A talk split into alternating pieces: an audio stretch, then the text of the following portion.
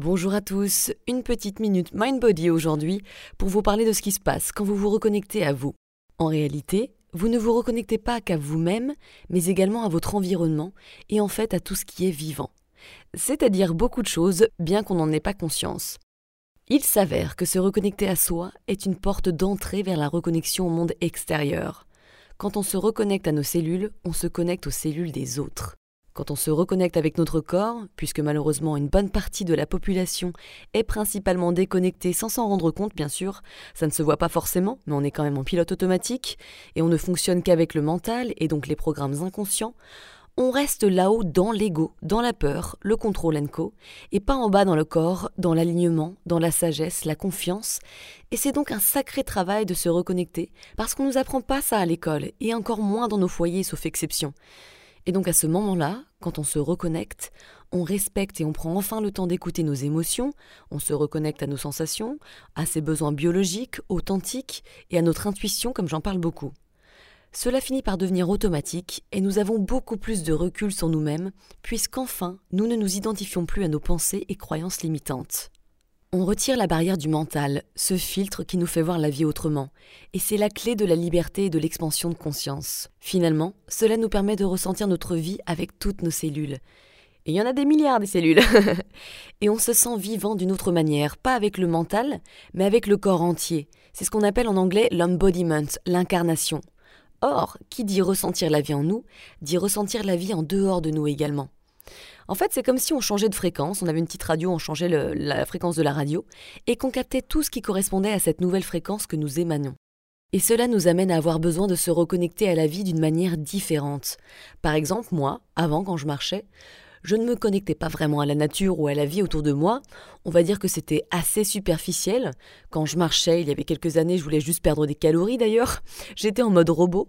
Et puis plus tard, j'étais juste dans le mental à écouter de la musique ou des podcasts, ce qui n'est pas un problème en soi, mais continuer d'écouter. Maintenant, c'est différent. Je continue certes à écouter de la musique ou des podcasts parce que j'aime apprendre ou me détendre la nouille, mais j'enlève souvent mes écouteurs parce que mon corps me fait ressentir d'un seul coup le besoin de se connecter à l'instant présent avec mes sens, mais aussi le besoin de se connecter à mon environnement extérieur, au monde qui m'entoure.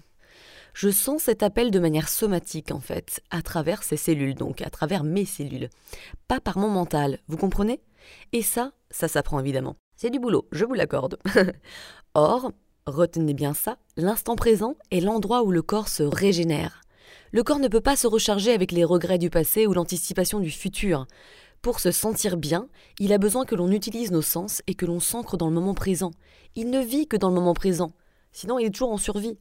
Et ça, retenez bien, c'est la meilleure manière d'apaiser notre système nerveux autonome, qui gouverne nos systèmes qui nous maintiennent en bonne santé ou pas d'ailleurs. Et plus je fais ça, plus je m'ancre dans le moment présent, en étant reconnecté dans le corps et ancré dans le présent, j'ai de nouvelles envies naturelles qui font surface. Par exemple, récemment, je ressens le besoin depuis quelques mois de rentrer en contact avec les arbres. C'est quelque chose que je n'ai jamais fait, j'étais complètement indifférente, enfin complètement indifférente, pas vraiment, mais voilà, c'était comme ça, bon c'est beau, etc. C'est tout. Mais j'ai littéralement senti les arbres m'appeler à se connecter à eux. C'est viscéral, c'est mon intuition qui me le dit. Et c'est pour ça que j'insiste sur la reconnexion au corps, car plus on fait ça, plus l'intuition nous guide vers ce que notre être a besoin fondamentalement, même si le mental va juger ses besoins, en disant par exemple Attends, euh, c'est bizarre, qu'est-ce que tu as fumé ce matin? Ça va pas la tête T'as du boulot, tu vas avoir l'air con en ça en plus. Remets tes écouteurs et fais comme tout le monde, ok? Et en fait, c'est génial parce que je sais authentiquement de quoi a besoin mon corps, mon âme, whatever, et pas mon mental. C'est très important d'apprendre à écouter son corps qui est relié à la sagesse universelle et plus son mental. Donc il faut se détacher de lui et de ses jugements. Parce qu'en fait, il va toujours juger. C'est pas compliqué, hein. imagine-toi en train de toucher les arbres et imagine ensuite toutes les pensées que tu aurais par rapport à ça. Oh là là, j'ai l'air bête, oh, et si, et si, etc. Tu vois C'est donc très important d'apprendre à écouter son corps qui est relié à la sagesse universelle et plus son mental, il faut s'en détacher et aussi se détacher de ses jugements. Apprendre à ne plus s'identifier en permanence parce que vous n'êtes pas votre mental. On vous l'a peut-être jamais dit, mais vous n'êtes pas votre mental.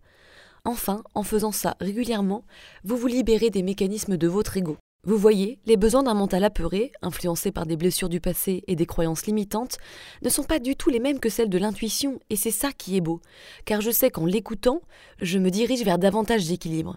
Au lieu d'avoir une énorme envie de m'avaler un pot de glace, par exemple, je ressentais la même chose pour les arbres. Du coup, dans mes balades matinales, je passe dans un parc avec une allée remplie d'arbres et je leur parle. Les arbres sont vivants, ils ont une conscience, et oui, c'est pas une nouveauté, enfin peut-être pour certaines personnes, parce que pareil, on n'en parle pas des masses. J'apprends également à me connecter à eux, toujours pas avec le mental, mais avec le ressenti et surtout l'intention, ça c'est primordial. Je leur demande l'autorisation de les approcher et de les toucher, je leur parle, puis je pose mes mains dessus, et je me concentre dans mon ancrage et le ressenti. En fait, j'essaye de sortir de mon mental, et c'est un moment très très apaisant. Je fais de plus en plus ça et j'apprends à devenir complètement indifférente face au regard des autres, des joggers and co qui passent à côté qui voient une nana toucher un arbre les yeux fermés. C'est pas facile, mais c'est très libérateur et ce n'est pas bobo ou strange. Finalement, ce qui est strange, c'est de juger les personnes qui font ça. Cela indique bien le degré de déconnexion du corps, du vivant et de leur environnement extérieur. Après tout, c'est vrai, on n'a même pas le droit de pleurer en public, on est jugé quand on fait ça, alors qu'en fait, exprimer ses émotions, c'est quelque chose de très sain. Enfin bon. Avec les gens, c'est pareil. Maintenant, je cherche à me connecter avec mon corps et ma conscience le plus possible. Et bien sûr, encore une fois, je suis loin d'être parfaite. Il y a pas mal de fois où je suis juste dans l'anxiété ou le stress.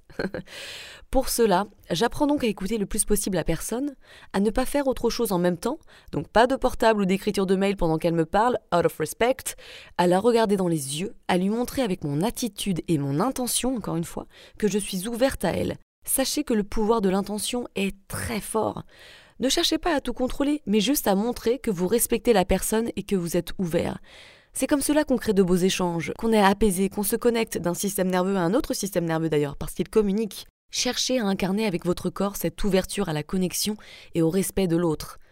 Moralité, Apprenez à vous détacher de vos croyances limitantes, à ne pas vous identifier avec toutes vos pensées négatives et vos croyances limitantes.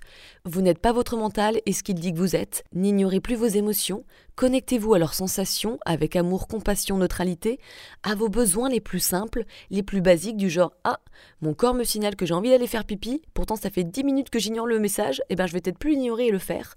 Ou alors que je suis repu, alors que j'ai envie de continuer, ça c'est le mental qui veut continuer. Mais en fait le corps te dit non, c'est fini. Ou que je suis fatigué alors que tu as envie de t'enchaîner deux séries. Je sais, je sais de quoi je parle, je suis vite tentée. Mais ça, votre corps vous l'indique.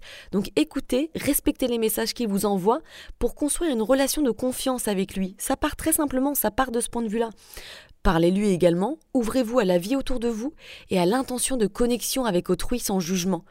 Parce que les jugements, encore une fois, c'est issu du mental et surtout c'est un miroir de vos triggers, c'est un miroir de vos blessures.